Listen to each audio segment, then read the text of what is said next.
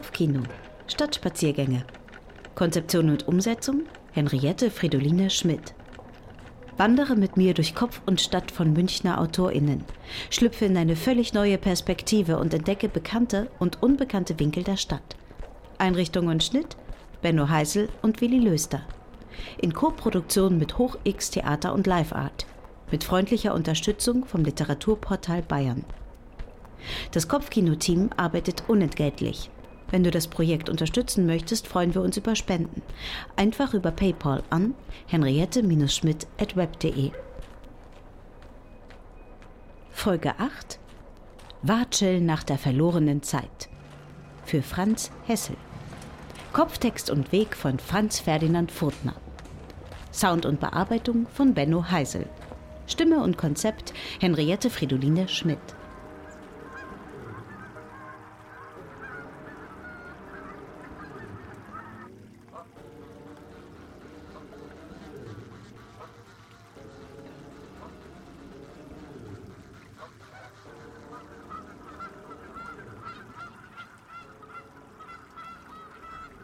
Josef war gut drauf. Alles um ihn herum blühte und brummte und quakte und knospte. Er kam nicht umhin und sprach es laut. Nein. Hinzu kam ein gewisses Maß an Erstaunen. Das herrschaftlich Drohende, das das Schloss auf dem Hinweg ausstrahlte, war bei Betreten des Parks direkt verschwunden alles und jeder fiel hier, wohl dank der watschelnden Gänse und summenden Bienen, in eine schöne, gemütliche Verspieltheit. Er beschloss direkt auf einen Parkplan zu schauen. Josef arbeitete in dieser Stadt schon seit 20 Jahren als Lokalreporter, daher war es ihm leicht unangenehm, dass er sich in Nymphenburg immer noch so schlecht auskannte aber er war nun mal eher ein Schwabinger und dass man sich als ein solcher in eine Zwölfer-Tram zum Romanplatz setzte, wenn man doch die 27er durch die Maxvorstadt hatte, kam selten vor. Also, ich stehe hier gerade am großen Parterre mit Fontäne. Ich stehe gerade am großen Parterre mit Fontäne. Für sein Unterbewusstsein klang das Wort Parterre so, als hätte seine Oma diesen Ort benannt. Ah, ich gehe hier so unten rum an See entlang zum Apollon-Tempel und dann vielleicht auf der anderen Seite des Kanals zurück. zurück. Josef flanierte los, ging nicht geradeaus zum Mittelkanal, sondern direkt links in die Waldungen. Er wollte heute in sich gehen, so viel wie möglich von der Atmosphäre um ihn herum einsaugen, Selbstreflexion betreiben und zu neuen Einsichten kommen. Daher hatte er auch seine roten Beats by Dre zu Hause gelassen. Im Vorfeld las er bereits, dass die Natur des Parks zu Beginn des 18. Jahrhunderts in die formale Strenge französischer Barockgartenkunst hineingezwungen wurde, da musste er nicht auch noch das Singen der Vögel durch Ministry auditiv ersticken. Und da kamen ihm auch schon zwei Turteltauben entgegen. Sie sangen und sprachen zwar nichts, wirkten aber überglücklich. Heimatliebe prangte auf dem T-Shirt des Mannes, dazu ein paar Piktogramme von Bierkrügen, Brezen und einem Alpenpanorama. Josef stutzte leicht, empfand den Aufdruck aber in Anbetracht seiner Umgebung wohlwollend als gar nicht so unpassend. Er kam zu einer kleinen malerischen Brücke, unter ihm ein ruhiger Bach. Auf diesem eine Streifengans mit fünf wuseligen, wurlenden Küken. Unter dem Flaum erkennt man noch gar nicht, dass sie auch mal diese perfekte Footballform haben werden, wie ihre Mama. Wieder ein komischer Gedanke seines Unterbewusstseins, aber Josef fand den Anblick durchaus sehr süß. Leider kroch ihm dadurch für einen kurzen Moment die Arbeit wieder in den Sinn. Er war nun schon lange dabei, hatte für alle Münchner Blätter geschrieben, ging im Rathaus ein und aus, ja, er kannte sogar Ponky persönlich. Da kam es unweigerlich zu einer Art Flashback. Als in den letzten Jahren per App zu mietende Fahrräder und E-Scooter unter 30-somethings der neue heiße Scheiß wurden, wollte die MVG mit noch innovativeren Mobilitätskonzepten aufwarten. Das Ganze war gleichzeitig ein Liebhaberprojekt von ganz oben und sollte in typischer Avantgarde-Fashion der Münchner Verkehrsbetriebe auch das Stadterleben derer ganz unten verändern. Doch dann die Kurzfassung als zur Epidemie 2020 alle schön zu Hause blieben, führte die MVG im Nymphenburger Schlosspark im Geheimen verbotene Tests durch, die ein jähes Ende fanden, als ein Mitglied des Vorstandes unkontrolliert mit 25 km/h durch eine Streifengansfamilie gesegwayt ist.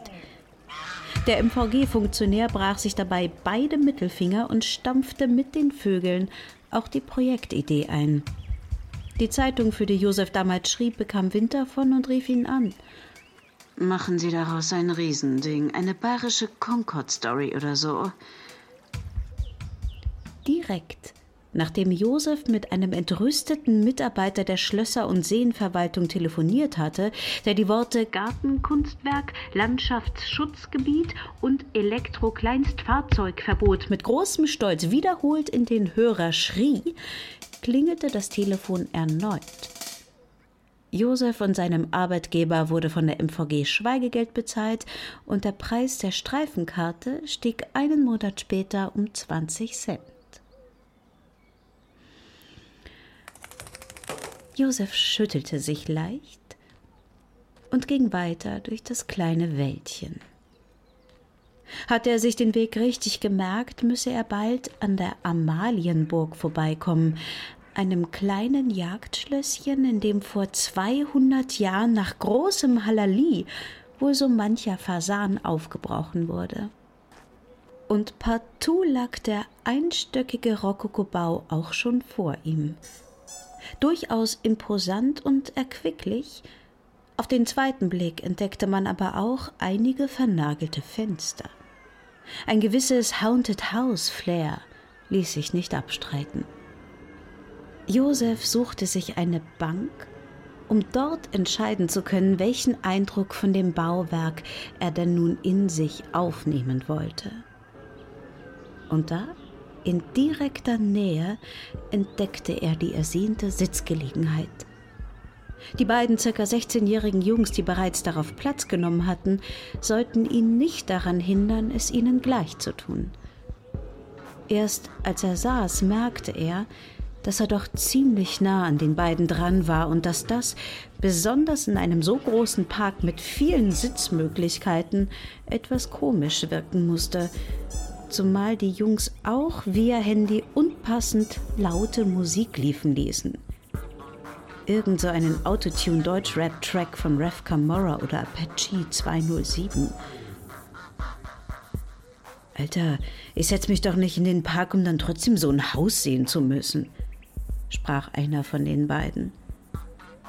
Da sprangen sie direkt auf und defilierten entschlossen davon. Zwei Dinge schossen Josef durch den Kopf. Erstens hoffte er mehr Flaneur-Eindruck bei Außenstehenden zu verbreiten als die beiden Stechschreitenden. Und zweitens fragte er sich für einen Bruchteil einer Sekunde, ob er gerade irgendwie neumodisch als Haus beleidigt wurde. Da entdeckte er aber wieder die Amalienburg links von ihm und verwarf den Gedanken. Er wollte sie in Ruhe betrachten und seine Gedanken schweifen lassen, als er direkt ein leichtes Kitzeln auf dem Unterarm spürte. Eine Raupe hatte sich von einem Ast über ihm abgeseilt und spazierte nun fröhlich auf seiner Arteria radialis vor sich hin. Kurz beobachtete Josef sie, dachte sich, die macht's richtig, und schnippte sie ins Gehölz.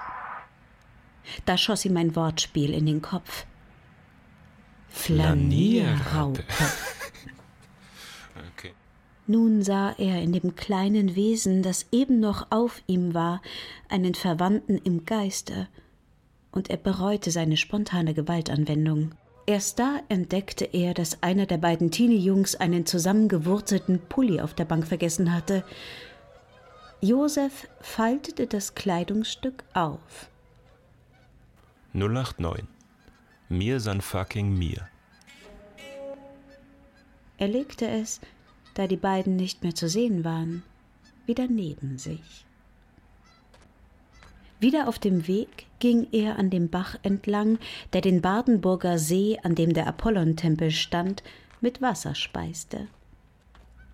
Nun wollte er es endgültig schaffen, in sich zu gehen und dabei den Park mitsamt Flora und Fauna im Jetzt zu genießen. Achtsamkeit und so. Und in der Tat fand er links von sich eine Blume mit riesiger gelber Blüte, die es ihm angetan hatte.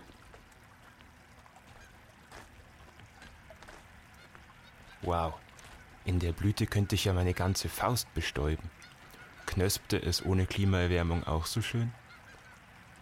Ist das ein echter Konjunktiv? Hoffentlich, Hoffentlich ja. ja. Zu, Zu beiden. Wie der Name der Blume lautete, war ihm leider nicht geläufig. Seit inzwischen zehn Jahren hatte er immer wieder diesen Tagtraum, wie er mit imaginierten Botanikerfreunden durch die Natur läuft und zu deren Freude laut Oh, ein prachtvolles Exemplar eines Laburnum alpinum ruft oder sowas. Dann klopfen ihm alle anerkennend auf die Schulter. Seit sieben Jahren hatte er aber eingesehen, dass der Zug inzwischen abgefahren war. Das alles hatte viel mit seiner Oma zu tun. Mit der war er in Kindertagen oft am Neuhofer Bergentheil-Kirchen spazieren gegangen, und da war sie immer stolz, dass er mühelos jeden Goldregen, dem sie auf dem Weg begegneten, als solchen erkannte. Egal, ob er gerade blüht oder nicht. Der Beppi weiß, wie ein Goldregen ausschaut, hatte sie stolz seinen Eltern erzählt, als diese ihn wieder abgeholt hatten. Das Lob tat dem damals mit etwas wenig Selbstbewusstsein ausgestattetem Josef sehr gut.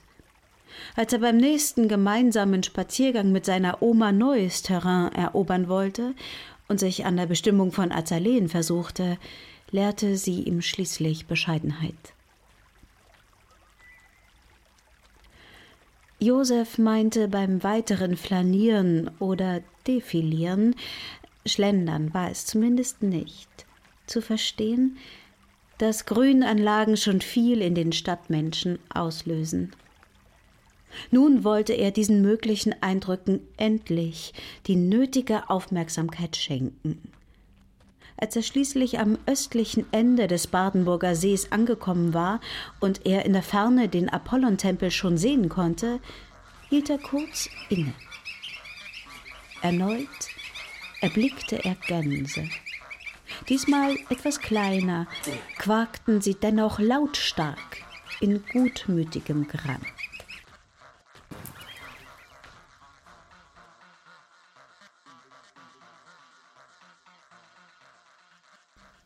Auch wenn er wusste, dass es lächerlich war, erhoffte er sich spätestens bei Ankunft am Apollontempel doch zumindest eine kleine Epiphanie oder irgendwie sowas auch wenn ihm das in Anbetracht seiner unerwartet leichten Ablenkbarkeit immer unwahrscheinlicher schien. Da erinnerte er sich an den Tag, als er zum ersten Mal im Nymphenburger Schlosspark war.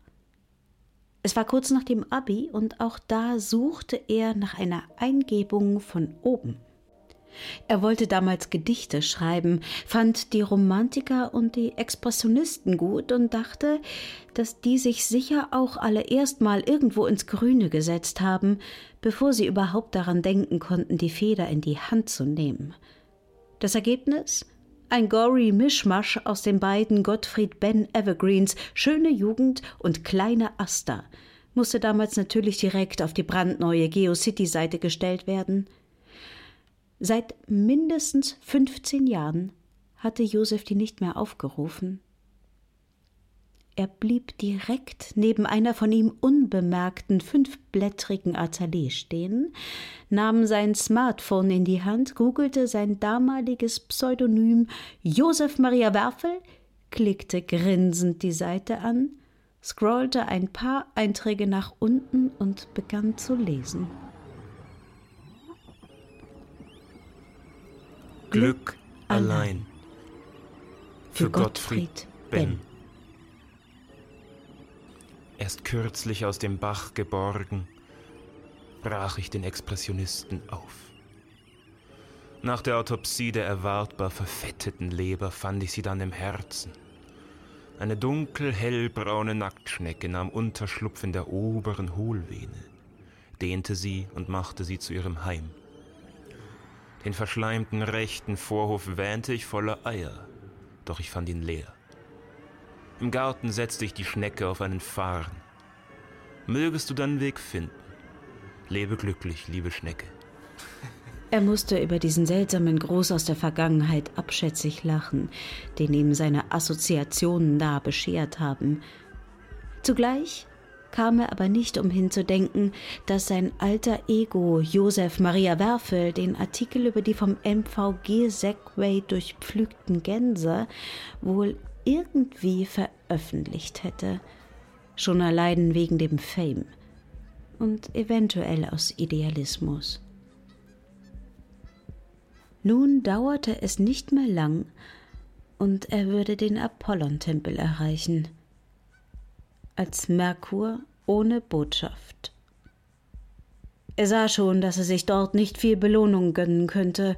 Nirgends ein Klo, nirgends eine Cola Zero. Er stellte sich vor, er wäre Ludwig der Erste und hätte ähnliche Befehlsgewalt. Ja.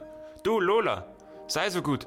Renn doch nochmal zurück und bring mir den Nachttopf aus dem Kamal dachte dabei an Reichsäpfel, Scherpen, Schlösser und an Habsburger Lippen. Er dachte an Prinz Prospero, der in Edgar Allan Poes die Maske des Roten Todes trotz solche im Land opulente Feste schmiss. Die Kurzgeschichte hatte er gemeinsam mit seiner Freundin zur Pandemiezeit hier im Park gelesen. Er dachte an die Schönheitsgalerie, an Suizid im Starnberger See und schließlich an die hochtrabend adelig klingenden Namen von Zuchthunden. Eine Kollegin war große Pinscherliebhaberin und teilte in den sozialen Netzwerken oft und gerne Posts, in denen Hunde von Zuchthöfen ein neues Heim suchten. Erst vorhin in der Zwölfertram sah Josef beim Scrollen durch die Pinnwand einen Rüden, der es ihm besonders angetan hatte. Ein neugieriges Prachtexemplar von einem Pinscher namens Billy Idol von der Wilden Woods. Der hatte sogar eine eigene Facebook-Seite mit drei Likes. Anscheinend einem Wurf entsprungen, in dem man alle Männchen nach berühmten Billys benannte. Anders lief das bei Hofe auch nicht – aber wollte man wirklich einen Adeligen adoptieren? Er beschloss, zu Hause mit seiner Freundin darüber zu reden. Wieder aus der Adelsschwärmerei erwachend, fand er sich bereits im Monopterus des Apollon-Tempels sitzen. Er blickte Richtung Südosten über den See. Erneut Gänse, kleine, und große, links von ihm Menschen, kleine und große, eine junge Familie. Die ungefähr fünfjährige Tochter aß laut schmatzend ein Eis aus unbekannter Quelle, trug ein Minga-Shirt und winkte Josef kurz und heftig zu. Wiederum betrachtete er die Gänse diese lustig vorlauten Footballtiere, diesmal mit etwas Neid. Ist Watscheln das bessere Flanieren? Ist Watscheln das bessere Flanieren? Die fühlen sich dabei auf jeden Fall nicht so zum Erkenntnisgewinn verpflichtet. Je direkter Josef sich seiner Umgebung aussetzte, desto indirekter nahm er sie wahr. So schien es ihm. Alles erinnerte ihn an irgendwas und Platz für neue Gedanken gab es heute kaum.